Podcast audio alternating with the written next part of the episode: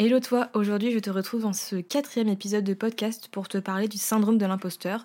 Euh, donc ça fait déjà trois fois que euh, j'enregistre cet épisode, donc je crois qu'en ce moment je suis plutôt victime euh, d'un syndrome plutôt lié au perfectionnisme, mais ça sera peut-être l'objet d'un autre podcast. Aujourd'hui je voulais vraiment te parler du syndrome de l'imposteur parce que je sais que parmi toi qui m'écoutes, enfin l'audience que j'ai, il y en a sûrement beaucoup qui sont entrepreneurs, qui ont ce syndrome-là, cette peur de mal faire, bref, on va en parler après.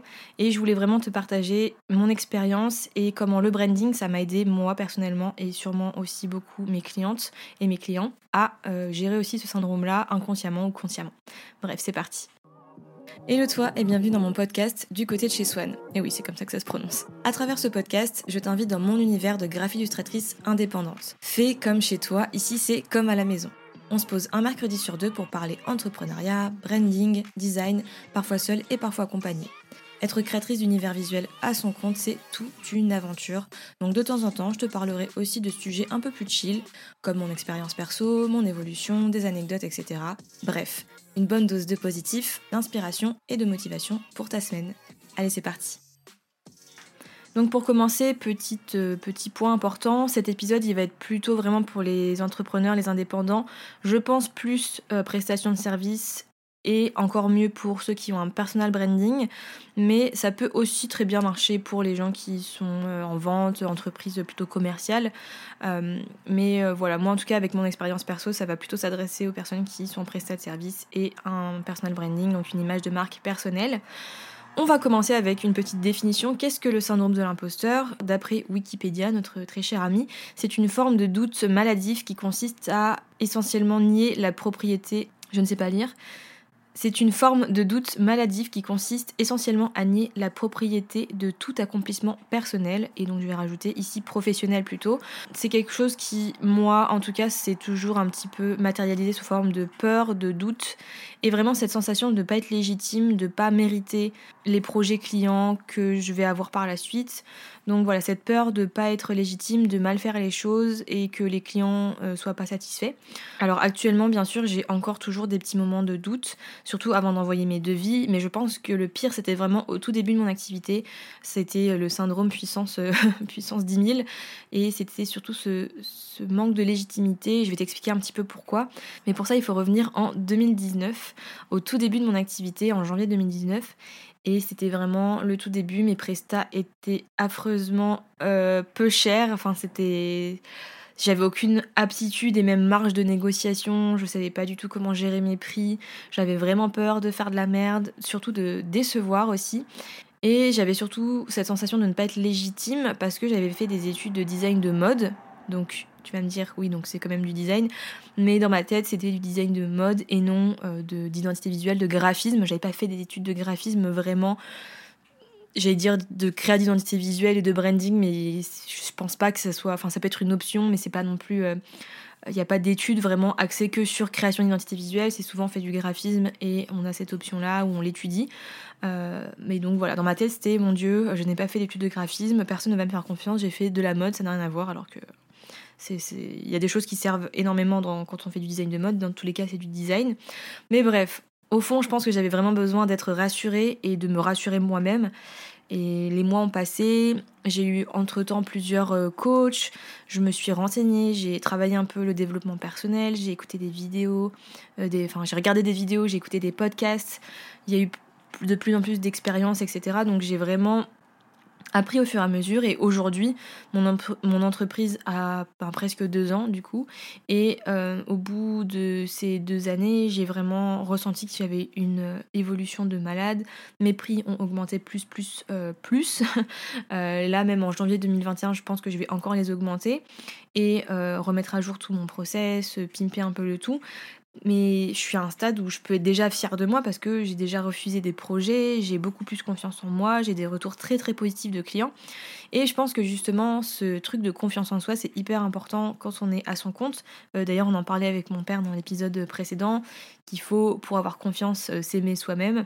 Surtout quand on est indépendant, savoir apprécier euh, et aimer, on va dire, mais plutôt apprécier les compétences qu'on a déjà, toutes petites soient-elles, hein, même des toutes petites compétences, c'est déjà très très bien. Et je pense qu'il faut qu'on apprenne à avoir un regard positif sur son travail, ses compétences et ses capacités.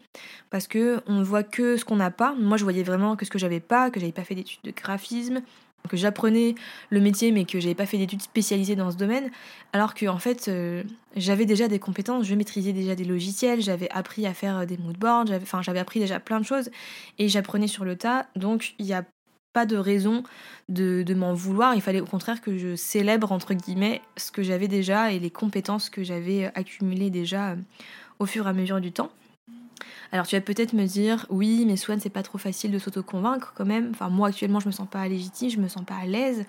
Donc, je vais te parler aujourd'hui de un point de vue plus extérieur et peut-être que si actuellement c'est pas facile pour toi euh, comment dire, d'apprécier par toi-même et d'être dans cette introspection, je vais te donner une autre clé donc qui est quand même euh, l'objet de ce podcast, c'est le branding et comment le branding ça m'a aidé à justement euh, travailler sur ce syndrome de l'imposteur et même le calmer, voire presque le faire taire, même si pas complètement bien sûr.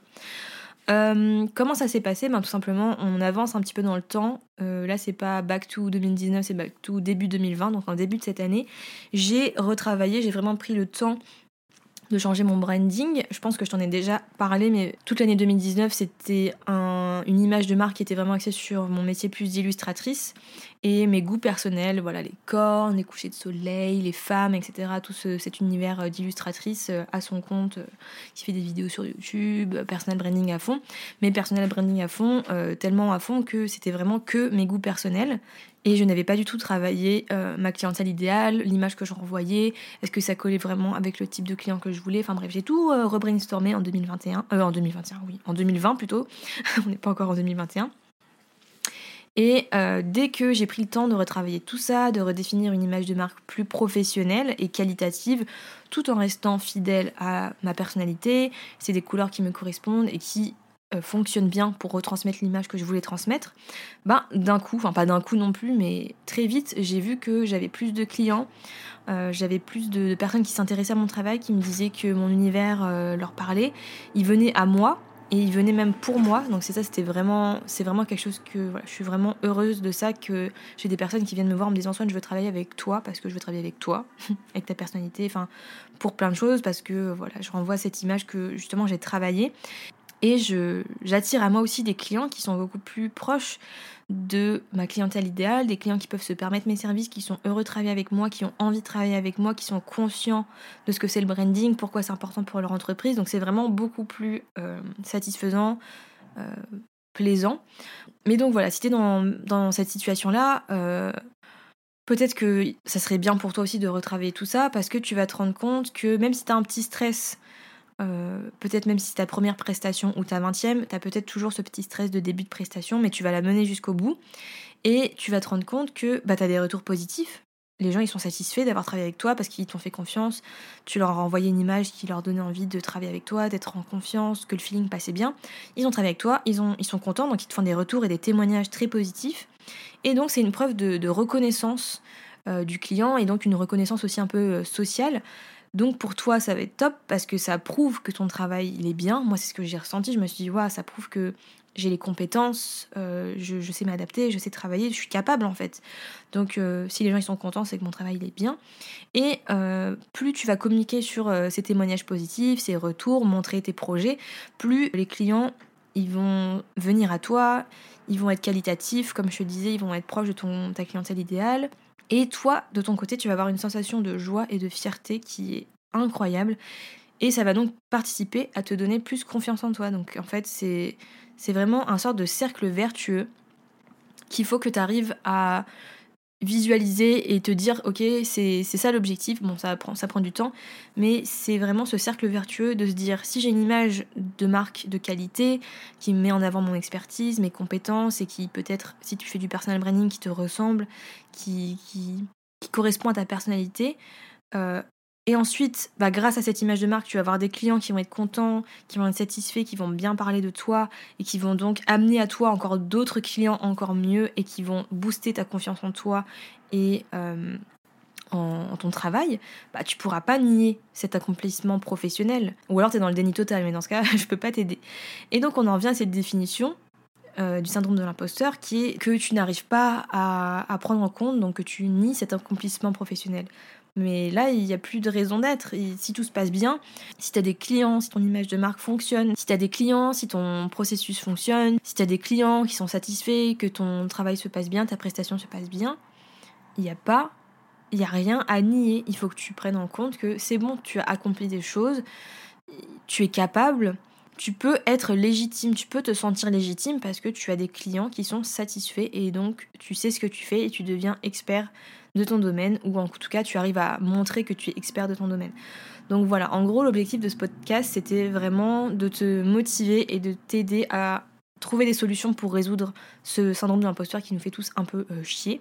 Il y a plein d'autres façons de le gérer et voilà, moi je te parle un petit peu de ma spécialité qui est le branding et je sais que ça, a un énorme impact en fait sur, sur plein de choses. Le but c'est de te montrer qu'aussi c'est pas simple d'avoir confiance en soi, c'est très difficile, de toute façon je t'apprends rien, mais ça peut être plus facile si tu fais des petits pas jour après jour. Euh, voilà, par moi par rapport au branding, je pourrais te conseiller de jour après jour peut-être euh, repimper un petit peu au fur et à mesure ton image de marque si tu te sens si tu te rends compte que là actuellement, bah oui, ton logo il est bidouillé, tu l'as un peu fait sur un coin de table il y a, six mois, qu'il faudrait que tu prennes le temps de le retravailler, bah tu fais ça un petit peu au fur et à mesure, tu commences à chercher des pistes créatives. Enfin, d'abord, avant tout, tu revois tes fondations pour savoir euh, qu'est-ce qui est important que, que, ce logo transmette, revoir tes valeurs, ton message, tout ça. Et ensuite, évoluer, faire euh, avancer ton branding pour qu'il soit plus qualitatif ou en tout cas voilà, par rapport à tes objectifs, qui soient plus en accord avec ce que tu veux dégager, et du coup ça va forcément avoir un impact sur ta clientèle et donc ta sensation de légitimité. Donc euh, voilà en tout cas pour cet épisode. N'oublie pas de garder en tête cette image, je pense, qui est très importante du cercle vertueux. Euh, voilà, il suffit de peu de choses pour rentrer dans ce cercle et avoir euh, cette confiance en soi qui, qui, devient exponentielle, qui explose et qui grandit au fur et à mesure. J'espère vraiment de tout cœur que tu vas réussir à combattre ce syndrome de l'imposteur avec ces petits conseils, ou en tout cas que m'entendre euh, parler de ça, ça va peut-être te remotiver ou te faire relativiser, parce que bah, moi aussi je le vis, tout le monde le vit, on, passe tous par là. Si t'as pas eu tout le syndrome de l'imposteur, bah tant mieux pour toi, mais c'est quand même un peu bizarre, je pense. Mais bref. J'espère que ça t'a plu. N'hésite pas à partager cet épisode autour de toi si tu, connais des gens qui malheureusement ont du mal à, s'en sortir avec ça. J'espère que ça pourra les aider. N'hésite pas aussi à partager en story que tu écoutes le podcast, commenter, laisser un avis sur Apple Podcast, bref, comme tu veux. Ça m'aide énormément. Euh, donc euh, merci à toi et surtout n'oublie pas que tu peux avoir un énorme impact sur le monde. Donc rêve en grand. Salut